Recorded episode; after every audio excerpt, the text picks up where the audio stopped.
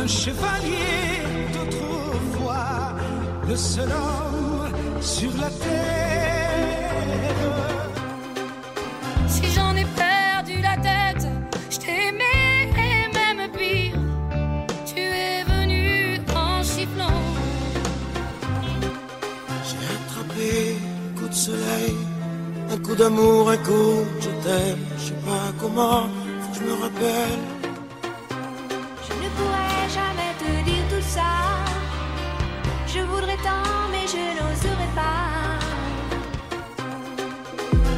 Traversant tous les bruits du monde, avec ma fleur à mes côtés, me nourrissant à chaque seconde de sa douceur et sa beauté.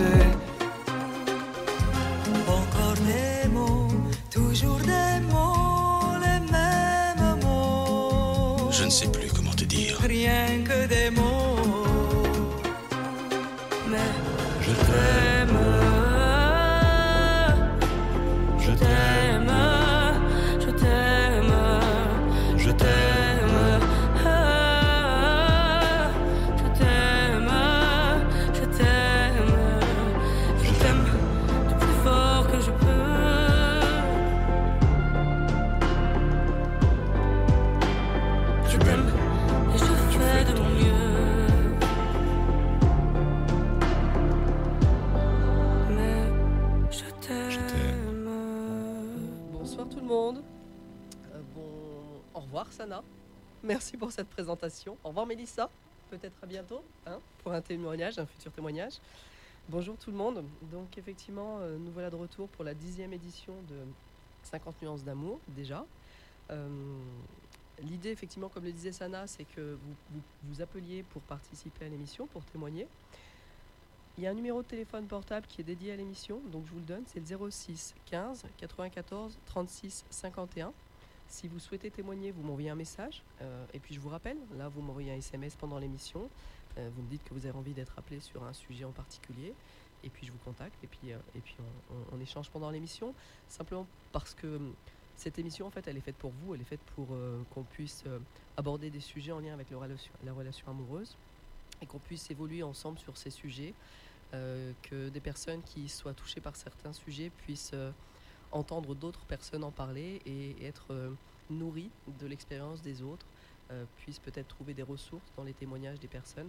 Voilà, c'est une émission interactive et c'est vous qui la faites. Donc euh, n'hésitez pas à appeler au 06 15 94 36 51. Vous laissez un message, vous demandez à être appelé et je vous rappelle pour que vous puissiez témoigner. Alors ce soir, c'est un petit peu particulier. J'ai choisi deux thématiques à aborder. Voilà, j'ai déjà choisi les thèmes, les thèmes qu'on va aborder ce soir. Alors, euh, la thématique euh, première, ça va être le- l'addiction. C'est-à-dire que vous, vous êtes soit addict à quelque chose et dans la relation avec euh, votre partenaire, ça pose des soucis, soit votre partenaire, votre, vos féminines ou masculines, euh, et, souffre d'addiction et ça vient impacter la relation. Donc si vous voulez en parler, euh, nous parler de, des difficultés, mais aussi euh, de, de- des réussites, des, succès que vous avez, comment vous arrivez à vous en sortir, à créer quelque chose de, de sympa malgré, malgré ces difficultés, malgré ces souffrances. Voilà, donc ça, ça va être la première thématique abordée. Et la deuxième thématique, ça va être euh, souvent quand on rentre en relation avec quelqu'un, il y a des choses qui nous plaisent et il y a forcément des choses qui nous plaisent moins. Et on peut avoir tendance à avoir envie de changer l'autre pour le modeler à notre image, à ce qu'on souhaiterait qu'il soit, qu'elle soit, qu'elle devienne. Euh, voilà, donc ça c'est un sujet intéressant aussi. Euh, Ça concerne, je pense, beaucoup de personnes, beaucoup de femmes aussi. hein. Euh, ça, je pense que c'est un sujet qui est assez féminin, mais, mais les hommes aussi, bien sûr, ça vous concerne aussi. Donc si vous voulez témoigner sur ce sujet-là, n'hésitez pas, donc laissez un message au 06 15 94 36 51. L'idée, c'est qu'effectivement, je lance, vous avez déjà vu sur les précédentes émissions, je lance des petits, j'appelle ça euh, des petites capsules. C'est-à-dire, c'est des petits extraits d'interviews, euh, d'émissions, de, vidéos en lien avec la relation de couple. Je les lance, ça dure quelques minutes, et puis, euh, puis ça lance derrière le sujet. Donc là, je vais vous lancer effectivement euh, un sujet sur l'addiction. Et puis après, on prendra un témoignage s'il y en a un. Voilà, ça dure quelques minutes, ça dure à peu près six minutes. Je vous lance un sujet sur l'addiction. En 2004, Fabienne a commencé à boire pour calmer ses angoisses. Alors moi, j'ai rien vu, hein, j'ai rien vu du tout. elle buvait, euh, c'est elle qui l'a dit, donc elle, elle a bu euh, pendant cette période-là, pendant la période où elle avait peur. Moi aussi j'avais peur. Pour votre fils, Pour, pour Ellie, oui. elle s'est réfugiée dans l'alcool? Elle l'utilisait comme un anxiolytique, je pense. euh, voilà. Après, ça s'est interrompu pendant plusieurs années. Ça allait bien. On a vécu normalement. On a revoyagé. euh, bien sûr, Ellie était surveillée. Bien sûr, elle venait régulièrement euh, à, à Curie avec lui, euh, principalement elle, parce que mon, mon boulot était plus prenant. euh, voilà, elle organisait tout ça, elle venait. je sais qu'elle avait peur à chaque fois, je sais que j'étais un peu moins comme ça, j'étais plus confiant. Je me rendais pas compte à quel point euh, elle, elle, elle prenait sur elle parce qu'elle avait peur quand elle venait à Paris. Vous en voulez beaucoup dans vos phrases, Yvan. Vous dites j'ai rien vu, je me suis pas rendu compte. C'est un grand classique des conjoints, j'ai pas vu. Et oui, on vit avec, on vit avec. Après, euh, en 2007, euh, il y a eu un changement d'encadrement pour elle au boulot, une perte de, une perte de responsabilité. Ça a été le catalyseur. Là, elle s'est mise à boire beaucoup plus. Vous l'avez vu là? J'ai vu au bout d'un certain temps, parce qu'elle buvait le soir, on n'avait pas les mêmes horaires de coucher. Elle ne voulait pas que ça se voit, hein, elle cachait, donc elle buvait au moment de se coucher, avant moi. Elle- Elle buvait quoi? Et en quelle quantité? Alors elle buvait du whisky, de la vodka, du rhum, qu'elle cachait, euh, des choses qu'elle n'aimait pas, qu'on n'avait pas à la maison, parce qu'on n'a- on n'aimait pas du tout ça, ni l'un ni l'autre. On buvait du vin en mangeant, ça arrivait, mais on n'avait pas une consommation problématique. Et donc j'ai commencé à voir ces ébriétés, euh, parce que le soir, les conversations devenaient impossibles, parce qu'il m'est arrivé de rentrer plus tôt, parce que... En fait, elle essayait de se coucher quand elle était alcoolisée. pour Et là, vous vous êtes rendu compte? Là, je me suis rendu compte, et donc euh, Elle l'expliquait? Non, ah non, enfin, c'est compliqué. euh, je, moi, je sais que très vite, je lui ai dit, il faut te soigner. C'est, mon leitmotiv, c'est il faut que tu ailles voir un médecin, il faut te soigner. Et elle était d'accord avec ça? Elle a accepté d'en parler au médecin traitant. Euh, et là, euh, bah, très vite, euh, le médecin traitant a vu que les doses étaient importantes et qu'il y avait un vrai souci. Donc elle a proposé une cure. Elle a proposé une cure à Fabienne dans une clinique privée de la région. Elle l'a faite? Oui, oui, elle a, elle a accepté, mais je veux raconter cet épisode parce que c'est important. Euh, elle a accepté, donc elle devait rentrer le lundi, et euh, le dernier jour, le vendredi, elle m'a dit, je retourne une dernière fois au boulot. Elle était bien sûr en, ar- en arrêt. Je vais ranger mon bureau, et donc on était tous les deux au travail. Et dans la journée, je lui ai téléphoné parce qu'on n'était pas au même étage du bâtiment. Elle n'a pas répondu. Et je ne sais pas pourquoi, je suis monté voir. euh, Je l'ai pas... La porte de son bureau était ouverte, je ne l'ai pas vue. Je me suis penché, elle était au sol. Derrière son bureau, elle avait 4 grammes d'alcool dans le sang. Elle a été conduite aux urgences, euh, prise en charge par des collègues. Et voilà, urgence, donc euh, prise en charge classique euh, sur, une, addiction sévère. et elle a gagné la clinique quelques jours après. Et elle a fait la cure. J'ai été la voir, euh, enfin, comme il se doit, c'est-à-dire quelques jours après, une semaine ou deux semaines après le début de la cure. Et une chose qu'elle m'a dit m'a frappé, elle m'a dit, si je m'habitue ici, je ne sortirai plus. Pourquoi? Parce que c'est parce que c'est ce qui a été décrit, c'est une cure, donc ils sont, enfin, il n'y a que des patients, alors pas obligatoirement alcooliques, hein, parce que c'était une clinique, euh, mais il n'y a que des patients, on les occupe, on, Ouais. Sécurisant. on- voilà, c'est sécurisant. En plus, on lui donnait des anxiolytiques, il faut être clair, parce qu'elle avait beaucoup d'angoisse. Elle a été. Elle avait quel âge à ce moment-là? Euh, je ne vais pas dire de bêtises. euh, je suis un peu paumé. 2007, euh, À peu près euh, 45 ans. Ah oui, jeune. Elle était dans le déni total quand elle allait pas bien. Le déni total, euh, j'explique, j'ai vu ma femme rentrer de la ville en état d'ébriété, rentrer dans le jardin où je l'attendais, il faut être clair, tenir une bouteille à la main et me dire qu'elle buvait pas. Ça, je l'ai vu. Je l'ai vu, sans problème. Donc voilà, c'était ça. Et une fois, alors il y a eu une vraie tentative de suicide, donc avec courrier, où elle a été sauvée par les gendarmes qui l'ont trouvée sur un banc en ville, où elle avait mélangé tous les médicaments qu'elle avait pu trouver et de l'alcool. Cinq jours de coma. Elle est revenue, elle a refait des cures, des post-cures, trois mois, six mois, trois mois, trois mois. Comment elle est morte, votre femme? Ma femme, elle est morte euh, tout- dans la même logique, c'est-à-dire qu'elle s'est alcoolisée euh, le soir, le 15 novembre.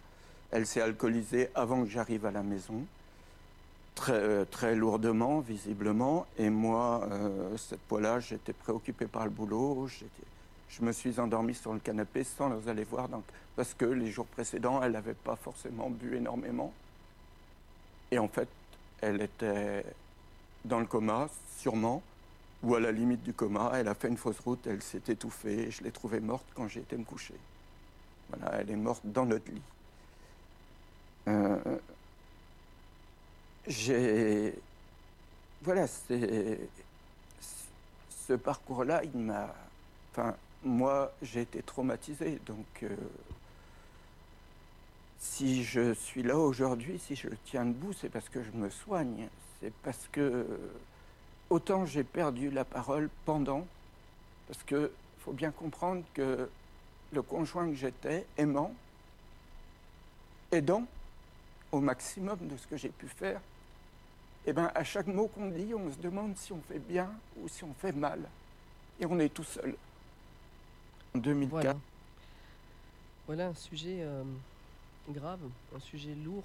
Euh, ce témoignage est assez bouleversant pour voir à la fois euh, euh, la souffrance de la personne qui est victime d'addiction et la souffrance des personnes qui, vivent au quotidien euh, avec une personne qui souffre d'addiction. Le binôme est en souffrance dans, ces schémas-là, en fait. Alors, on a une personne qui souhaite témoigner sur ce sujet-là, qui s'appelle Lauriane, que j'ai au bout du fil. Alors, Lauriane, je te mets avec nous. Lauriane, tu es là? Oui, bonsoir. Bonsoir, Lauriane. Euh, merci d'avoir euh, d'avoir envie de participer, et d'apporter, euh, on se tutoie, hein, d'apporter ton témoignage. D'accord, mais je t'en prie. Euh, donc toi, c'est quelque chose que tu connais. Est-ce que c'est toi qui euh, es victime d'addiction ou est-ce que c'est ton partenaire? Alors non, c'est mon conjoint. D'accord. Et la capsule m'a beaucoup beaucoup parlé parce qu'effectivement, lui, il a aussi un problème d'alcool important. Et, et c'est vrai qu'on en souffre tous les deux. Du coup, ça fait souffrir tout le monde. D'accord. Donc il a une addiction à l'alcool. Ok. Oui. Est-ce que hum, est-ce que c'est une addiction qu'il avait lors de, de votre rencontre déjà? Est-ce que c'est quelque chose qui euh, qui était déjà présent euh, av- au début de la relation? Alors, euh, il buvait, mais de temps en temps. Voilà, de temps en temps, c'était festif. C'est vraiment quelque chose qui vient petit à petit. Je me suis pas rendu compte, en fait, euh, tout de suite que qu'il buvait tous les jours et que ça devenait un problème. Je me posais pas la question, en fait.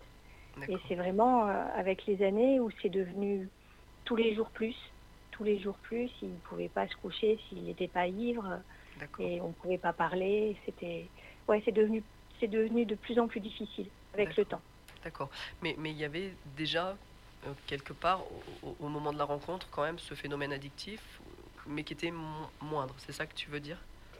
C'est ça. Je, je m'en suis pas rendu compte. Pour moi, c'était parce que voilà, c'était, euh, il était joyeux, il était festif, il Mm. aimait bien boire. Hmm, et ça me posait pas spécialement de problème. D'accord. parce que voilà, il n'avait pas l'alcool mauvais, c'était ses amis étaient comme lui, il buvait aussi, donc euh, oui, je me, je me suis pas posé la question euh, sur le moment.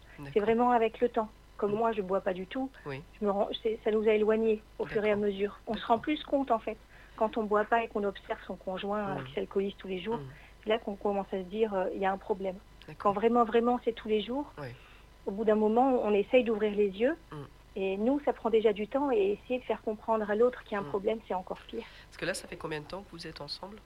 Alors nous, ça fait 22 ans qu'on est ensemble. 22 ans. Et donc, ça fait 22 ans que, que tu le côtoies et que tu le vois effectivement euh, dans cette addiction. Et, euh, et vivre, tu vis au quotidien avec lui, avec ce phénomène addictif euh, depuis 22 ans. D'accord. Ça fait une bonne vingtaine d'années voilà, que moi j'ai Mm. pris conscience du Mm. problème. D'accord. Et com- comment ça impacte son, son comportement à lui? Ben, lui, quand il boit, en fait, ça- dépend, c'est bizarre, parce que quand on est avec d'autres personnes, si on sort, il va être, euh, il va être gai, il va être joyeux, il va, être, euh, il va énormément parler, il, il va être bien. Et dès qu'on rentre à la maison, on dirait que le masque tombe. Quand il boit à la maison, il devient, il devient froid, il se renferme, il devient, il devient sec et, désagréable. Alors il crie pas, il n'est pas violent, pas du tout, hein, mais juste il se renferme et il fait peser une ambiance lourde dans la maison qui est très très désagréable. D'accord. Parce que en fait, il boit ouais. tout seul, voilà. Voilà, bah, Il est tout seul dans son coin et il boit tout seul. C'est-à-dire qu'en fait, quand, on, quand ton partenaire est chez toi, il s'alcoolise seul, en fait. C'est ça. Dès qu'il rentre du travail, c'est sa routine maintenant depuis des années. Il rentre du travail, il s'installe dans la cuisine et il se met sur son téléphone et il boit. Et ça, ça, ça dure, euh, donc, fin du travail, fin de journée, ça dure euh, plusieurs heures, ça dure... euh, Ça dure plusieurs heures jusqu'à ce qu'il se couche. Ouais, ouais. Ok. Parce que moi, j'allais rebondir là et te demander comment ça... Donc, lui, son comportement, tu dis qu'il n'est pas violent, il est juste un peu renfermé. Et du coup, Oui, j'allais rebondir sur comment ça impacte ton quotidien. Je suis en train de me rendre compte qu'a priori, bah, effectivement, ça l'isole énormément. Oui. Et, votre quotidien, dans le couple, comment, comment, comment, comment vous fonctionnez aujourd'hui avec ce- ce- cet alcool, cette troisième personne, là, cette troisième entité, pas personne, mais entité qui est présente quotidiennement maintenant? Comment le couple va? Comment vous, vous gérez? Aujourd'hui, moi, j'ai beaucoup, beaucoup travaillé sur moi. Parce Mhm. que ça a été long, 20, 20 ans, c'est long. On ne se rend pas compte, on dit 20 ans comme ça, mais c'est très, très long. Moi, j'ai beaucoup travaillé sur moi pour, pour accepter ça. J'ai pris la décision de rester parce qu'on a des enfants. Donc, à partir du moment où je savais que j'allais rester avec lui, il fallait que je travaille sur moi pour pas qu'on se dispute tout le temps. Moi, ça, ça a été très, très dur. Je comprenais pas parce que ça nous éloigne. Il n'y a pas de discussion possible, en fait. Parce que soit il est au travail, je le vois pas, soit il est à la maison et il boit, et il y a quelqu'un qui boit, on peut pas discuter avec, c'est pas possible. Donc du coup maintenant, eh ben, on, on a très peu de communication en fait. Il rentre, euh, on dit quelques mots, il va dans sa cuisine et, et ça y est, voilà, c'est fini. D'accord. Ben, c'est triste. Même les Ouais. jours, je ne sais pas si c'est le week-end où il travaille pas, mais même les jours où il ne travaille, les, les jours où vous avez pleinement euh, des jours à vivre ensemble potentiellement, si vous en avez, est-ce que c'est le cas Est-ce que vous en avez? Est-ce que Alors, Ouais. on en a de temps en temps. Là, en ce moment, on a les week-ends. Euh, il essaye, il essaye parce que voilà, on en a énormément parlé aussi tous les deux. J'essaye, j'essaye de lui en parler quand il est à jeun. Et il essaye de pas boire trop et trop tôt. Mais il me dit de lui-même, il me dit à partir de 11 heures, j'ai les mains qui tremblent, il faut que je boive. D'accord, Donc euh, il sait déjà que physiquement, euh, il peut pas rester trop longtemps sans boire. d'accord. Et il me dit, j'essaye de diminuer pour être bah, moins, moins désagréable, mais, mais ça change rien. Au bout de quelques heures, de toute façon, on revient, on, on revient au, au même comportement que quand il rentre du travail. D'accord. Et, et- et est-ce que. hum, Donc là, on peut dire qu'au niveau de la vie de couple, elle est quasiment réduite à néant. Euh, peu Ah, mais on peut le d'échanges. dire, effectivement, peu- Oui. J'imagine qu'il y a peu de sorties ensemble, peu d'activités en commun, du coup. Mais moi, je veux pas sortir avec lui. Je l'ai fait pendant des années et je passais toujours de mauvaises soirées. Je, Oui. je- je surveillais toujours ce qu'il buvait, je surveillais ce qu'il disait. Et en plus, il voulait toujours conduire et moi, ça m'angoissait. Mhm. Donc, on se disputait en fait tous les soirs pour pouvoir euh, que moi, je puisse prendre le volant. Oui. Donc, euh, non, non, moi, je, je refuse de sortir avec lui. euh. Mais même. Et, et Et des sinon, sorties. même- en- Même aller chez ma mère, même ça, Voilà. c'était pas possible. D'accord, d'accord. Parce que quand il est, euh, par exemple, chez, chez, euh, chez ta mère, euh, c'est pareil, il a la- son addiction qui prend le dessus et, et il maîtrise pas et, et, et il s'alcoolise. Il se resserre tout seul où qu'on aille. D'accord. J'ai déjà eu honte de l'amener chez des amis à moi qui ne le connaissaient pas et de le voir se resservir tout seul, sans, enfin, à table, euh, Ouais. Finir la bouteille. euh, Ah non, non, c'est horrible. Après, c'est parce que j'ai l'œil dessus. Oui. Peut-être que les gens autour de nous font pas attention. Moi, moi, effectivement, je suis très attentive à ce genre de détails maintenant. Mais, mais je sais que je passerai une mauvaise soirée. Je veux plus du tout euh, sortir avec lui, c'est pas possible. Et est-ce que ça lui est arrivé d'avoir des, des- des- moments de pause dans son, dans son schéma addictif? Est-ce qu'il y a des moments où il arrive à, à- à ne pas boire et euh, potentiellement vous pouvez euh, vous retrouver un petit peu Est-ce que c'est des choses qui arrivent quand même ou pas? Alors, cette année, apparemment, il y a eu le mois de janvier sans alcool. Mhm. Et il nous avait promis, je vais le faire, je vais le faire, le mois de janvier sans alcool. Donc on était, les enfants étaient contents. Moi, je m'attendais pas à grand chose. J'avoue, j'ai plus beaucoup d'espoir. Il a essayé, il essaye. Il, il est plein de bonne volonté. Il voit qu'il y a un problème, donc il essaye. Mais je pense que tout seul, il peut pas le faire. Et Je pense qu'il a besoin d'aide, comme dans, dans la capsule tout à l'heure, le monsieur disait qu'elle avait fait des cures. Moi, je pense que c'est ça qu'il faudrait faire. Lui, il peut essayer tout seul, mais je pense pas qu'il ait la force morale et physiquement, et cette addiction le, le prend au trip, donc euh, Hmm. il n'est pas bien, il tremble, il transpire, il, est, il se sent obligé de boire pour être bien.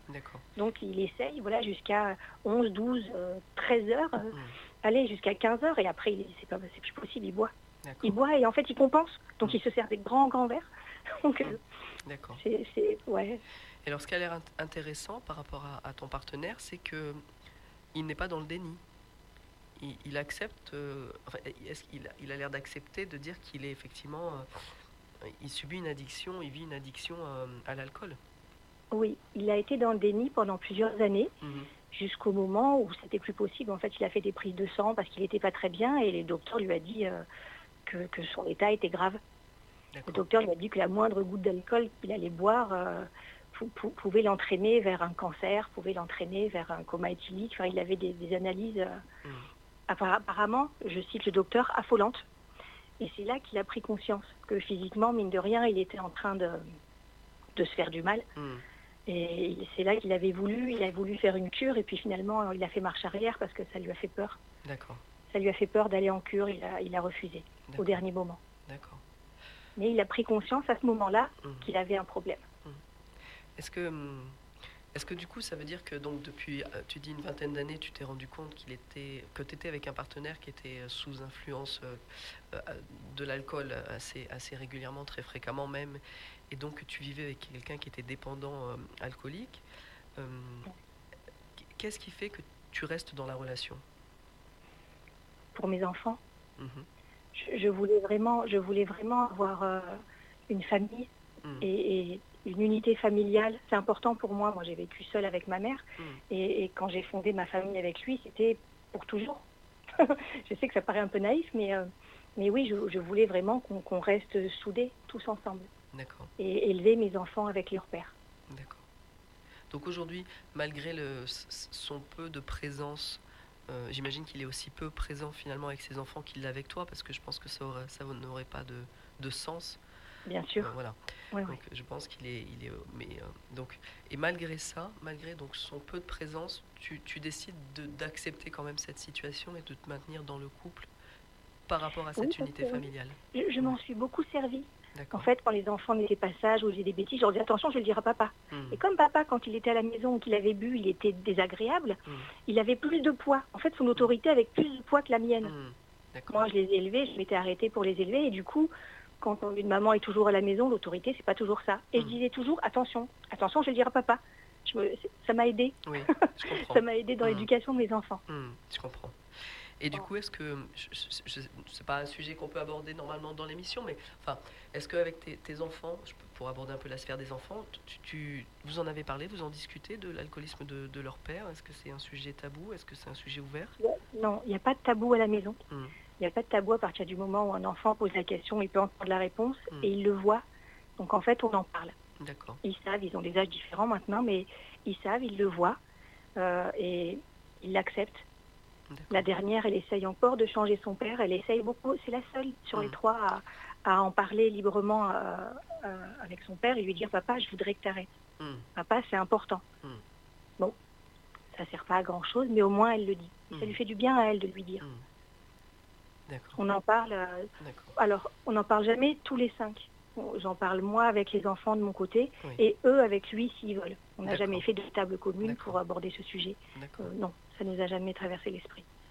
Et alors, moi, ce que je me demande, c'est de vivre avec, parce que cet alcoolisme, c'est le reflet d'une énorme souffrance intérieure qui, qui, qu'il, qu'il a, qui l'amène avec lui partout. Oui, Euh, certainement. Quand tu vis avec une pers- personne qui est dans une souffrance euh, aussi importante, parce que finalement se détruire par l'alcool, c'est quand même euh, voilà, très révélateur. Ouais. Comment ça t'impacte toi de, de, de voir une personne se détruire comme ça au quotidien? Ça me fait mal. Mhm. Ça me fait mal pour lui. Mhm. Ça me fait mal pour nous. Mhm. Ça, me, ça me fait de la peine de, de voir ce qu'il fait. Et à de, à de nombreuses reprises, j'ai essayé de lui dire euh, il faudrait que tu en parles à quelqu'un. Moi, moi, je me suis beaucoup renseignée sur le sujet. Et, et je lui ai dit tu devrais en parler. Alors, il y a des réunions, il y a des psychiatres, il y a des psychologues, il y a, il y a de tout, en fait. Il y a, il y a un énorme panel de, de spécialistes pour, pour aider euh, les personnes qui Mhm. ont euh, un problème avec l'alcool ou une autre addiction. Et, et j'ai essayé. En lui disant t'es pas obligé de nous en parler, t'es pas obligé de nous le dire si tu Mm. le fais, parce Mm. qu'il peut, il peut ressentir ça comme une faiblesse. Mm. Et en fait, pour lui, il, il m'a toujours dit je peux pas, je, je, je, je veux parler à personne. Un jour, il m'a dit je, je parle pas de mes problèmes à ma femme, alors je vais certainement pas en parler à un inconnu. Mais j'ai essayé, j'ai essayé de l'aider parce que ça, quand on aime quelqu'un, ça fait de la peine de le voir Ouais. s'autodétruire comme ça. Ouais. Donc toi, tu ressens une grande tristesse. C'est vraiment, c'est l'émotion principale qui te, qui t'accompagne dans, dans, dans cette vie de couple euh, par rapport à ton partenaire et à ce qu'il traverse? C'est la Alors tristesse. honnête- honnêtement, honnêtement, ça l'a été, Mhm. moins maintenant, Mhm. parce que je veux pas vivre dans ça. Mhm. C'est moins maintenant. J'en suis arrivée à me dire, tant pis, tant pis pour lui. Je veux pas moi être. euh, C'est déjà difficile de vivre avec quelqu'un qui boit. Je veux pas en plus prendre sa souffrance sur mes épaules. Donc euh, maintenant, je, je me suis un petit peu euh, éloignée de tout ça. J'ai pris de la distance par rapport à lui et, Mm. et voilà, je, je vis librement de mon côté. Je, je travaille, je m'occupe de mes enfants, de ma maison, je, Mm. fais, je fais toutes mes choses Hmm. et je pense pas forcément à lui. Tant pis. d'accord. Tu dis maintenant parce que du coup, ça a été un cheminement. Ça a été, Ça a été dû, très long, il y a bien dû y sûr. avoir un lâcher prise. Bien sûr, quand on aime quelqu'un, Hmm. évidemment qu'on s'arrête pas comme ça, c'est pas possible. Hmm. Mais j'ai tellement essayé, j'ai tellement eu d'espoir déçu et de frustration Hmm. que j'ai dû moi beaucoup travailler sur ça. Mm. Ça a été dur, Mm. dur pour moi de voir que je pouvais rien faire pour aider l'homme que j'aimais. Ouais. Et on Mais- peut rien faire, c'est lui qui doit, qui doit faire son travail Mais c'est ça, c'est mais c'est- c'est intéressant parce qu'on va peut-être rester ensemble pour le prochain sujet si tu en as envie. C'est effectivement, euh, pas tout de suite, hein, on va pas l'aborder tout de suite, mais le, le prochain sujet, c'est euh, l'envie de changer l'autre dans le couple. Euh, Oui. Donc effectivement, je pense que quand on a une personne qui est en grande souffrance, on a une grande envie de lui montrer euh, euh, la possibilité de s'en sortir, de lui montrer comment il pourrait, en faisant ça, en, aller voir, en allant voir telle personne, il pourrait éventuellement aller mieux. Donc ça, je pense que c'est un, écueil qui est difficilement évitable, en tout cas au début de la relation quand on est avec une personne addicte. Après, a priori, voilà, toi tu dis que tu as pris du recul. Mais, euh, mais effectivement, c'est voilà, c'est- je sais plus pourquoi je disais ça, mais voilà, euh, c'est intéressant sur le sujet qui va arriver de dire voilà, euh, quand on voit une personne en souffrance, on a envie de le changer, et en fait, à un moment donné, on se rend compte que voilà, c'est ça. Si l'autre n'est pas dans cette perspective d'évoluer, de se libérer de, son mal-être et de prendre le taureau par les cornes, la personne en face, elle va s'éreinter. Et ça peut durer des années. Et peut-être que toi, c'est ça. Ça fait 20 ans qu'effectivement, tu as une années. personne Quand- qui. quand- bien sûr, ça dure des années ouais. et, et c'est difficile. Il faut savoir se protéger à, de ça. à vivre Mm, et à supporter. Mm. Parce qu'on se fait du mal à nous-mêmes aussi. Bien sûr. On se fait du mal à nous. Ok. Écoute, Lauriane, merci beaucoup pour ce, ce moment d'échange, pour ce beau témoignage Je prie. sur euh, effectivement le, fait de vivre avec un partenaire qui, qui a une addiction importante et, et voilà et comment tu gères toi aujourd'hui ton quotidien face à cette personne qui, euh, est en souffrance, qui te fait souffrir par, son addiction, c'est certain, mais qui est aussi en souffrance. Donc c'est un, art délicat pour trouver un, équilibre dans cette relation. Euh, écoute, pour l'instant, je donc voilà, ce que je propose aux, auditeurs, c'est qu'effectivement, on va basculer ensuite sur, euh, sur l'autre sujet qui est la volonté de changer l'autre, souvent quand on est en relation. Euh, l'envie de, l'amener vers quelque chose qui nous correspondrait plus. Euh, voilà, donc si vous avez envie de témoigner sur ce sujet, c'est le 06 15 94 36 51. Lauriane, on peut rester en, en lien pour l'instant. Je vais faire une petite coupure, on va alléger un petit peu l'atmosphère et je vais vous passer un, sketch de Florence Foresti qui s'appelle La fille douée en amour. Et je vous dis à tout à l'heure. Bah, vous voyez, j'ai pas pu vous le cacher bien longtemps. Hein. Euh, avec les hommes, hein, c'est pas, pas la folie, hein, c'est pas une réussite. Mais bon, je sais pourquoi, hein, pas d'inquiétude, j'ai vite compris, c'est parce que je suis pas faite pour la vie à deux. Voilà. Et je crois qu'en fait, il y a deux catégories de femmes dans la vie. Je crois qu'il y a d'un côté les femmes euh, faites pour la vie à deux, douées pour ça, et de l'autre, les femmes douées pour autre chose. Voilà, le Scrabble, le tennis, euh, ce que vous voulez. Et moi, je suis là, en fait, je suis de ce côté. Parce que je suis assez bonne en orthographe. Et je pense que c'est pour ça, du coup. On peut pas tout avoir. Donc ils se sont dit, elle a déjà orthographe, on va pas lui coller les mecs en plus. ça ferait trop, bien sûr, ça énerve les gens après. Voilà, voilà, mais enfin, j'écris bien, c'est déjà pas mal. Je fais jamais de faute, c'est de la folie. J'écris, pas de faute. Motus Beaucoup de chômeurs dans la salle. Et... Oh, bah oh C'est à 11h, les gars, réveillez-vous, hein Mais enfin bon, moi je suis contente hein, d'être dans cette catégorie, hein. ça me va très bien, parce que franchement, euh, entre nous, Elles m'énervent, les filles douées pour la vie à deux. Elles sont toutes douces comme ça. Elles sont fragiles. Oh, je suis douce, mon Dieu. Oh là. Oh, elles sont d'une douceur, on dirait des paquets de coton hydrophile avec, avec des cheveux. Du, du moltonnel. Ouais, du moltonnel. C'est ça, du PQ, en fait. Bon, mais c'est vrai, il y a un problème avec ça. Non, mais les hommes choisissent des femmes parce qu'elles sont douces. Donc, elles s'achètent un furet, on s'en fout, c'est pareil. Bon, je dis ça parce que je suis jalouse, hein, j'arrive pas à être comme elles, c'est pour ça. Non, c'est parce qu'elles sont très douces, les filles douées pour la vie à deux, et elles sont aussi euh, très discrètes, j'ai remarqué, elles parlent jamais. Par exemple, si elles sont dans une soirée où il y a plein de monde, et ben vous la repérez facilement, elle est comme ça, elle est douce. Elle, est... elle parle pas. Nada, Oh, je suis trop douce. Des fois, je les regarde, je me demande si elles ont conscience de ce qui se passe autour d'elles. Peut-être pas. Non, peut-être qu'elles se disent juste Oh là là, il y a du monde C'est dingue C'est dingue que mon cas dans cette soirée n'empêche C'est de la folie Pourquoi elle me regarde comme ça depuis tout à l'heure? Elle me dit quelque chose. Ah, mais c'est un miroir.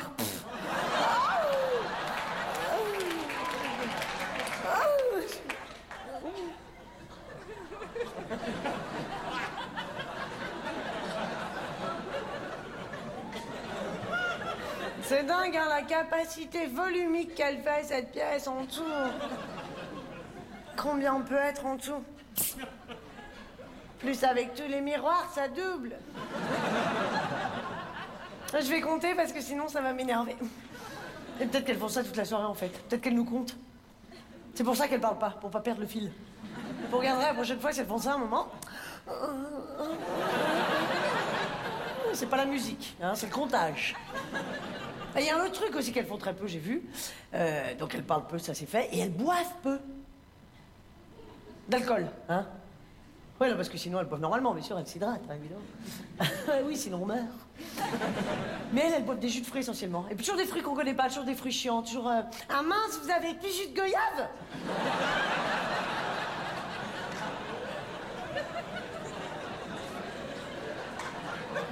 Bon ben, mettez-moi papaye alors, c'est pas grave. Ouais, merci. Toujours des fruits qui n'existent pas, je sais pas pourquoi. Bon, il leur arrive de boire de l'alcool hein, de temps en temps, j'exagère. Si, les jours de fête, hein, bien sûr. Mais là, je sais pas pourquoi, c'est toujours le même alcool avec elle. C'est sans surprise, c'est toujours la même chose, c'est le Kir Royal. Tout le temps. Hein Ah, Ça rigole moins, les filles en bas. Elles sont comme ça. Ah ouais, Kir Royal, ouais, c'est drôle.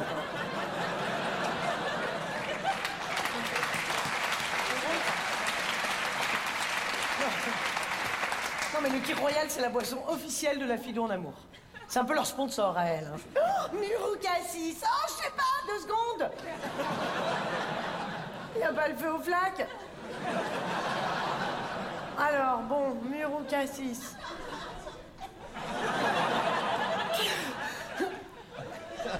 Euh, Pêche Alors, je sais pas ce qu'ils mettent dans ce kir, mais il y a toujours un truc qui se produit, mais ça c'est imparable. Hein. Au bout de la deuxième gorgée, on y a toujours droit.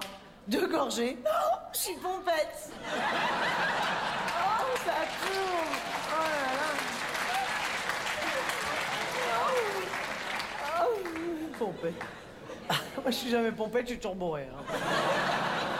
Ah, moi, je passe pas par pompette dans les, dans les états, pas dans les paliers.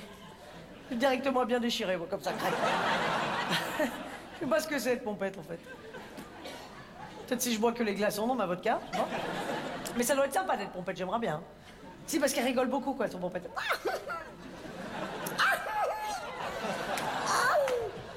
Elles ont toujours un petit rire, très discret. Hein? Ah oui, pas de... Non, non, elles ont toujours un tout petit rire. D'ailleurs, la plupart du temps, quand elles rient, il n'y a aucun son qui sort.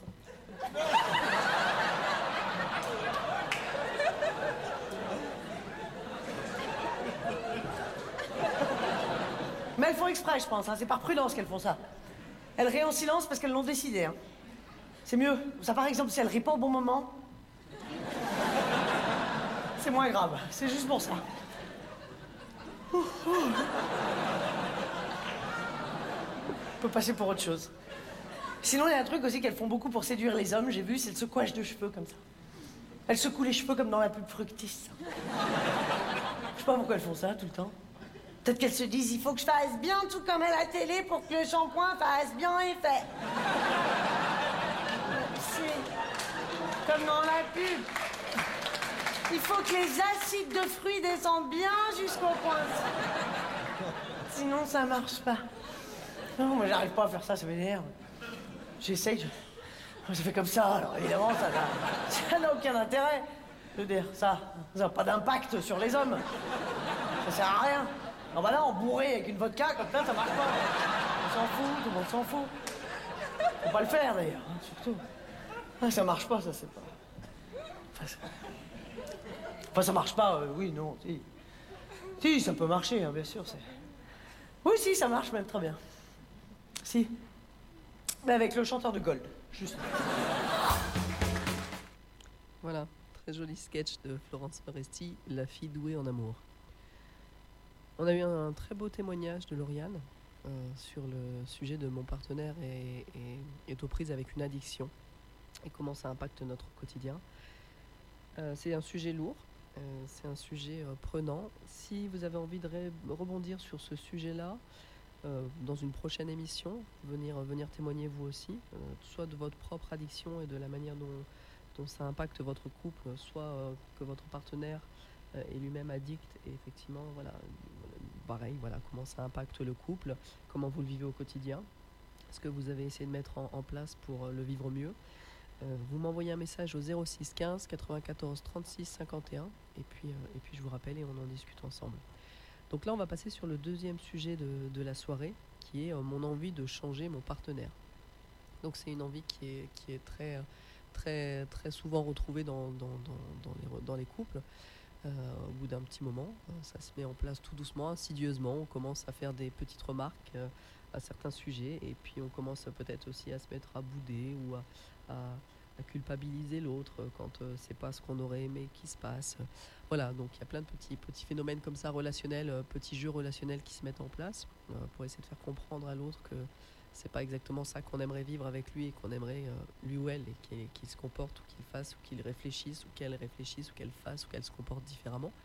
Voilà, et euh, pour en parler, eh ben, j'ai une petite capsule avec Brigitte Lahaye qui anime une émission depuis des années que vous devez sans doute connaître et qui reçoit une, une thérapeute euh, et elles en discutent ensemble. Voilà, on se retrouve après. Eh bien, je vais revenir sur cette notion d'amour avec euh, le sujet que nous allons aborder tout particulièrement aujourd'hui. En principe, si on aime notre partenaire, on pourrait se demander pourquoi on a autant envie de vouloir le changer. Et, oui, la plupart du temps, après quelques mois de relation, nous avons tendance à essayer de faire changer notre partenaire, euh, alors que on devrait le savoir, on ne peut jamais changer l'autre. On peut éventuellement se changer euh, un petit peu, hein, je vous l'accorde, mais alors vouloir changer l'autre, c'est franchement une mission impossible. Certains disent que les femmes ont plus tendance à vouloir changer leur homme. Euh, J'en suis pas si sûre euh, parce que j'ai remarqué qu'il y a beaucoup d'hommes qui aiment endosser le rôle de Pygmalion.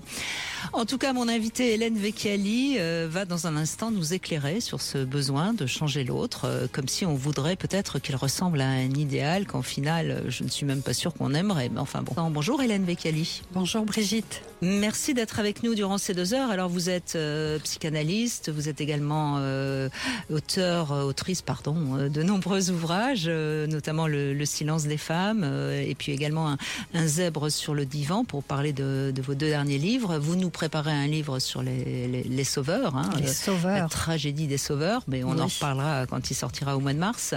Euh, bon. Vous êtes d'accord, hein, euh, c'est fréquent cette envie de, de changer son Oui, partenaire. oui. euh, très très fréquent. Pourquoi? Je pense qu'à minima, il y a deux raisons. Euh, D'abord, euh, bah, c'est plus facile de s'occuper de la paille qu'il y a dans l'œil euh, de son voisin plutôt que de la poutre qui est dans la sienne. Donc pendant qu'on s'évertue à changer l'autre, eh bien, euh, ça nous évite de, De se poser voir des nos sur propres- soi, oui. nos propres failles. Et puis par ailleurs, euh, on est dans l'illusion que si on arrivait à rendre l'autre parfait, eh bien cette perfection euh, serait la garantie que nous-mêmes on est euh, parfaite. Si on prend le cas d'un d'une femme et d'un homme, c'est-à-dire euh, un homme parfait ne peut se mettre qu'avec une femme parfaite. Donc ça nous permettrait euh, d'éluder là aussi nos imperfections grâce à ce, cet homme idéal à nos côtés. Donc euh, à minima, deux raisons qui sont déjà tellement énormes que ça suffit pour être dans cette logique-là du changement. Alors, évidemment, on peut pas changer l'autre. Hein, euh, ça, c'est, on a beau le répéter, mais pourtant, on continue à vouloir essayer. Euh, est-ce qu'on peut, en se changeant soi-même, euh, espérer que l'autre change un peu? Oui, je pense qu'un un couple, c'est c'est un système, c'est un peu comme des roues dentées. Hein, et quand euh, ça tourne dans un sens, eh bien, euh, quand une roue tourne, l'autre tourne. Et si tout d'un coup il y en a un qui euh, fait un petit mouvement d'un autre côté, eh bien l'autre peut suivre. Ce qui se passe, qui est aussi, qui pourrait être aussi vraiment très bénéfique pour un couple, enfin à condition qu'il y ait des difficultés dans le couple, c'est lorsque un décide de se questionner sur lui, eh bien l'autre euh, est amené aussi à se questionner sur soi. Donc euh, cette, cette solution pour changer est certainement la meilleure, c'est que cha- chacun regarde devant sa porte et balaye devant sa porte. Alors, que- qu'est-ce qu'on pourrait dire euh, quand on a envie de changer l'autre Il faut quoi? Il faut, il faut essayer de comprendre pourquoi par rapport à soi? Il faut essayer de voir qu'est-ce qu'on voudrait changer chez l'autre, qui, qui finalement dit quelque chose de nous? Exactement, exactement. C'est euh, se, se demander quel écho euh, cette difficulté qu'on repère chez l'autre a en nous, et puis peut-être aussi communiquer et dire à l'autre euh, avec euh, beaucoup de bienveillance et en parlant de soi, hein, c'est-à-dire pas tu fais ci et ça, ça me mérange et tu fais ci ça m'énerve, c'est je ressens quand tu fais ça quelque chose qui, qui me gêne. Euh, comment on pourrait euh, euh, changer ça ou qu'est-ce qu'on pourrait en dire ou discutons de ça et voyons comment ça peut évoluer. Voilà. Voilà un, un extrait euh, fort intéressant, effectivement, sur, euh, sur ce sujet de- d'avoir envie de changer l'autre. Donc euh, c'est c'est bien connu hein, de tous les thérapeutes, c'est un phénomène tout à fait classique. Hum, Si vous avez envie de rebondir sur ce sujet, bon, il nous reste un quart d'heure d'émission, donc vous n'hésitez pas, 06 15 94 36 51. Euh, J'ai discuté avec Lauriane. Euh, Lauriane, tu es avec nous? Oui, oui, je suis là. Super. Tu, tu me disais que voilà, ça pouvait être euh, voilà, un sujet sur lequel tu pouvais aussi un petit peu témoigner. Euh, dans, dans- dans la, dans la droite ligne de, de ton précédent témoignage, j'imagine que euh, tu as eu envie à un, à un moment donné de, de changer ton partenaire par rapport à, à ces problèmes d'alcool. Oui, bien sûr, j'ai Mm. essayé. Mm. J'ai essayé longtemps, à de nombreuses reprises. Ouais, ouais, j'ai essayé D'accord. de le changer. Voilà. Et comment, comment tu t'y prenais? En lui parlant, en boudant, en lui écrivant des lettres. J'ai essayé de toutes les façons possibles. Tu lui as écrit Et- des lettres, d'accord ah, C'est intéressant ça. Ouais. Oui, oui, je lui ai écrit beaucoup parce qu'en fait, quand on parlait, je, je me suis rendu compte après que j'étais beaucoup dans l'accusation Oui. et, et je pense que et, et lui beaucoup dans la. Il, me répondait de façon aussi un peu agressive. Hmm. Il était toujours sur la défensive quand on parlait tous les deux. Et, et en fait, quand, quand je lui écrivais des lettres, il n'avait pas à répondre. Il Hmm. avait juste à lire et à comprendre. D'accord. Donc, je trouvais ça plus simple. Et ça n'a pas changé grand-chose, j'avoue. Ouais. Mais je lui ai écrit des lettres et, et du coup, je m'énervais pas. Oui. Vu qu'il ne me répondait pas, j'avais juste à moi à écrire ce que je ressentais et ce que j'attendais. D'accord. Donc c'est bien, écrire des lettres c'est bien. Ouais, c'est pas mal, c'est mais, intéressant. euh, mais je le conseille. C'est intéressant, comme tu dis, il n'y a pas l'émotionnel en fait, ni pour la personne qui écrit la lettre, ni pour la personne qui la reçoit. C'est-à-dire que chacun est seul. Euh, toi, tu es seul au moment de l'écriture, la- l'autre personne est seule au moment de la réception et pour la lire. Et donc, on ne reçoit pas en même temps l'énervement de l'autre, ou sa culpabilisation, ou sa culpabilité, ou son, sa, voilà, sa colère, ou sa tristesse. Donc, il y a une neutralité, et c'est effectivement très intéressant de pouvoir transmettre un message avec, euh, avec neutralité en fait. C'est intéressant, c'est vraiment bien cette idée de la Ça lettre. évite les disputes. Hmm, hmm. Ok. Donc effectivement, tu lui as parlé, tu lui as écrit des lettres, tu disais que tu as, peut-être tenté d'autres choses. Qu'est-ce que tu as mis en place pour essayer de le changer? Bah, j'ai essayé de bouder, j'ai essayé Oui. d'en parler autour de moi avec euh, des amis qu'on avait en commun, D'accord. auprès, auprès desquels euh, des fois il, arrivait à discuter, Hmm. et pour que eux lui en parlent. Et, et finalement, en fait, non, parce qu'il se sentait, euh, il avait l'impression que tout le monde était contre lui. Hmm. Si, si, en fait, lui il veut pas changer et si nous on insiste, ça, ça, ça va pas. Ouais, ouais. C'était pas possible. Il le prenait mal. Bien et sûr. du coup, il buvait encore plus. Donc, euh, c'était contre-productif. D'accord. Tu sentais que derrière ces moments-là, notamment quand tu en parlais avec d'autres personnes, donc tu incluais d'autres personnes dans votre intimité, c'est intéressant, Oui. hein, euh, tu sentais que lui, bon, d'une, il le vivait très mal, et la Oui. manière de finalement de réagir, c'était qu'il il allait encore plus s'alcooliser. Oui, j'ai regretté. Mm. Je l'ai fait deux fois avec des, des amis proches et Mm. c'était les mêmes. hein. J'ai regretté en fait. Parce que C'est toi qui m'avais dit est-ce que tu veux qu'on lui en parle? Et, et j'ai sauté sur l'occasion. Oui, oui, je voulais. Mm. Et finalement, c'était une mauvaise idée. Ouais. C'est mieux que ça reste entre nous, Ouais, de toute façon. Oui, c'est- entre lui et lui, de toute façon. Changer, c'est entre la personne et elle-même. Oui. Mais c'est vrai que je pense que effectivement là dans, dans, dans cette envie de changer l'autre, il y a cette envie de sauver l'autre de, de, de, de, de- de ce phénomène addictif, de cette souffrance euh, voilà, euh, profonde. Et, et, et je comprends que tu aies pu à un moment donné aller enfin, essayer de, de, de prendre toutes les, so- les solutions que tu pouvais. Et, et, et Ouais. je comprends, je comprends ce, ce recours à des tiers, ça, ça, ça, ça a pu te, oui, ça a pu un moment te, te imaginer que ça pouvait être une solution. Bon, a priori, ça ça, a eu un effet sentir contraire. moins seule. Ouais, bien sûr. que- d'autres personnes Mm. disent on comprend, on va essayer de t'aider, effectivement, Ouais. tu es dans la bonne voie de vouloir qu'il change. Je me Mm. sentais un peu plus légitime de lui demander ça. Hmm, D'accord. Et donc lui, quand effectivement tu, tu le mettais euh, face effectivement à ce besoin de changer, parce que, parce que l'impact sur la relation était trop important et, que malheureusement son, son addiction euh, a priori a, détérioré, a abîmé la relation, Ouais. euh, lui effectivement, euh, que- quelle était sa réaction en fait quand tu souhaitais euh, le faire évoluer sur ce sujet-là? Alors, souvent, il me disait j'ai pas de problème, les problèmes sont dans ta tête. Hmm. Au départ, il y avait un gros déni parce que tout à l'heure, je rebondis, mais tout à l'heure, tu nous disais qu'à un moment, il y a eu une acceptation. Mais alors, au départ, Oui. il y avait un vrai déni de sa part. Ah oui, au départ, c'était il n'y a pas de problème, Mm. c'est- dans ta tête. D'accord. Et un jour, il, a été, il a été honnête, voilà, après cette histoire avec le médecin, et il m'a dit j'ai- pas envie. Mm. J'ai pas envie d'arrêter. D'accord. Je, je lui ai posé la question est-ce que tu ne peux pas ou est-ce que tu ne veux pas? Et il m'a dit euh, les deux. Il m'a dit honnêtement les deux. D'accord. Et là, je me suis retrouvée démunie, Ouais. complètement démunie, et, Ouais. et je savais plus quoi faire. Oui, oui, mais c'est sûr. Mais c'est sûr. Et puis, et puis c'est intéressant parce que finalement, il y a, là, il y a deux axes d'évolution pour lui possibles. Dans je ne peux pas et je ne veux pas.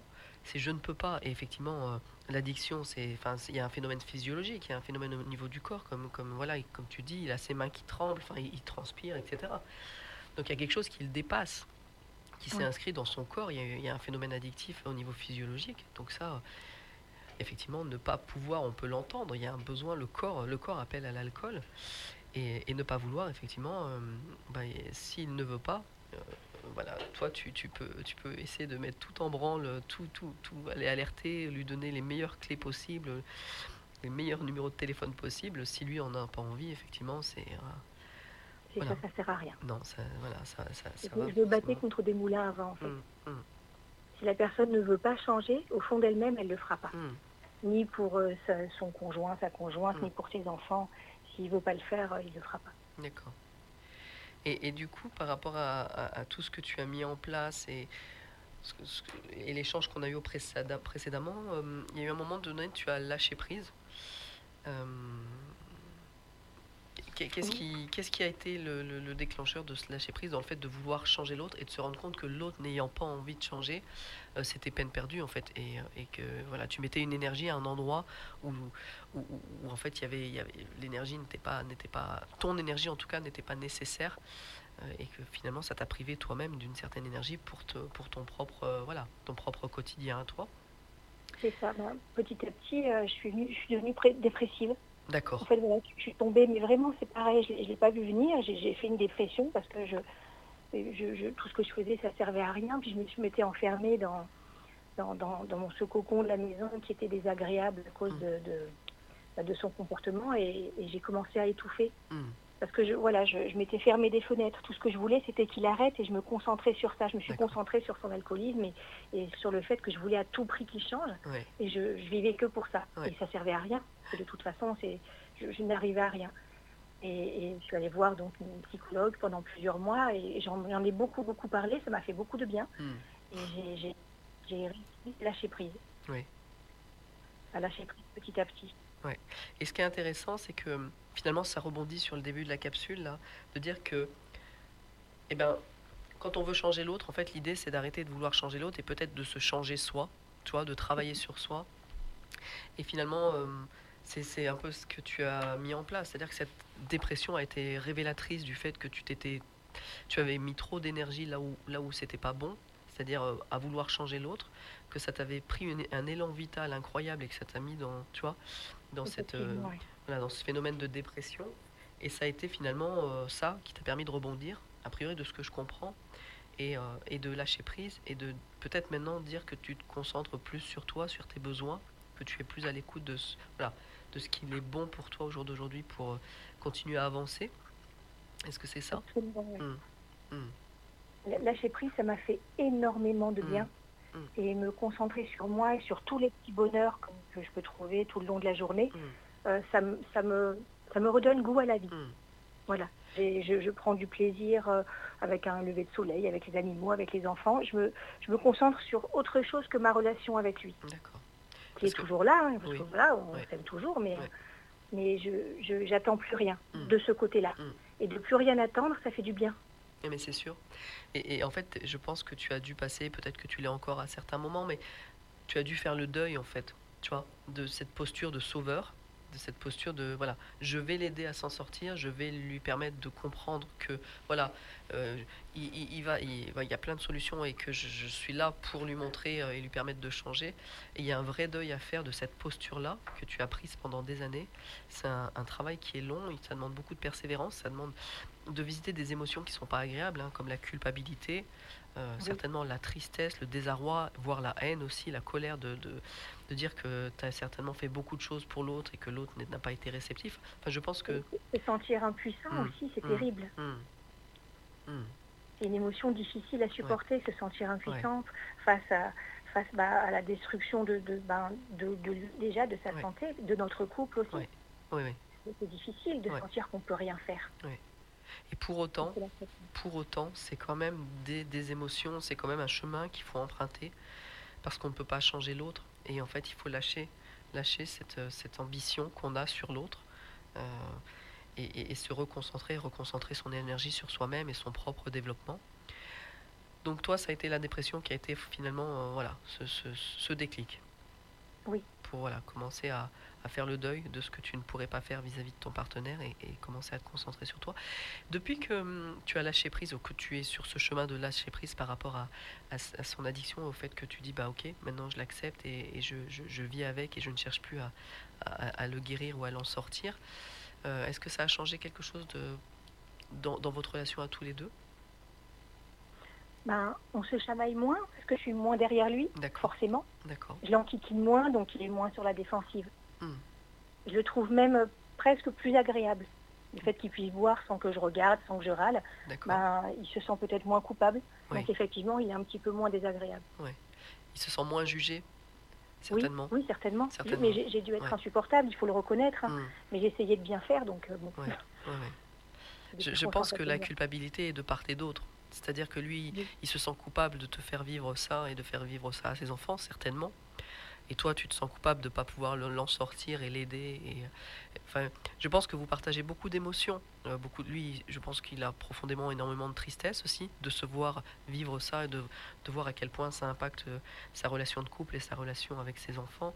Enfin, je pense que vous partagez alors euh, dans des contextes différents, avec des postures différentes, toi en tant que sauveuse, lui en tant que peut-être entre guillemets bourreau, c'est-à-dire c'est euh, voilà, c'est un schéma relationnel de celui qui fait vivre, subir des choses à l'autre. euh, Ouais.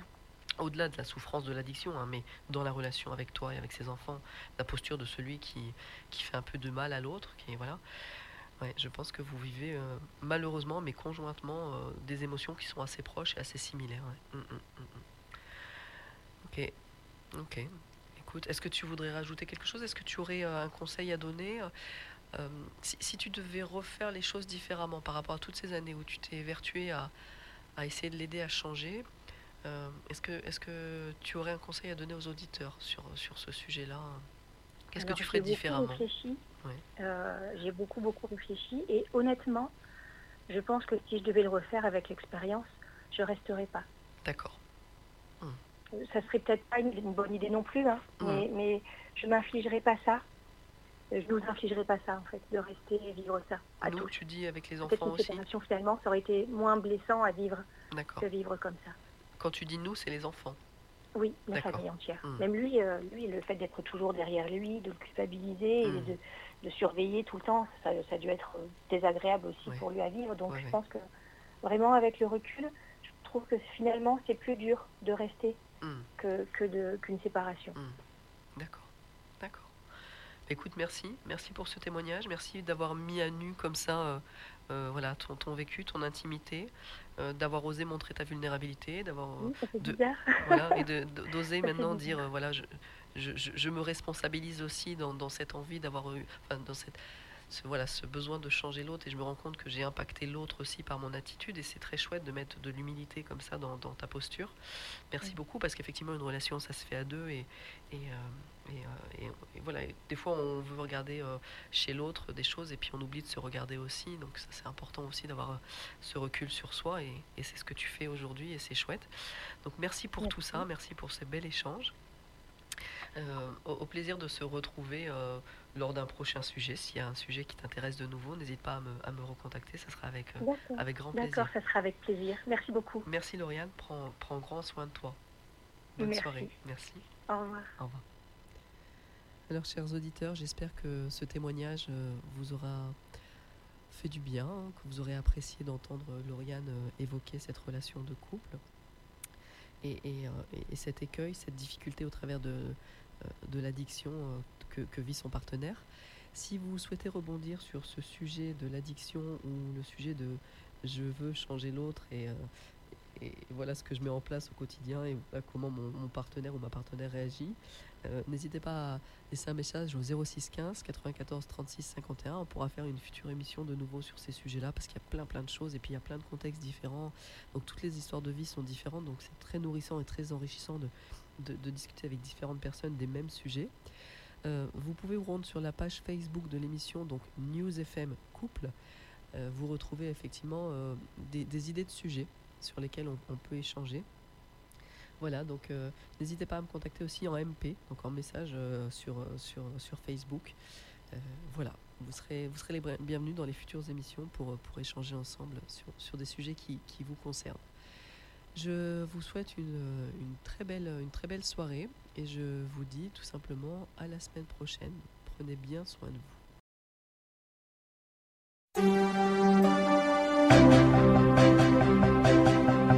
Quand je t'aime, j'ai l'impression d'être un roi, un chevalier d'autrefois, le seul homme sur la terre.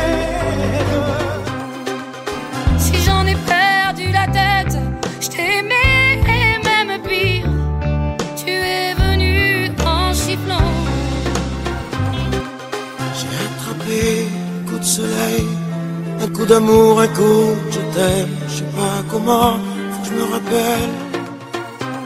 Je ne pourrais jamais te dire tout ça. Je voudrais tant, mais je n'oserais pas. Traversant tous les bruits du monde, avec ma fleur à mes côtés, me nourrissant à chaque seconde de sa douceur et sa beauté.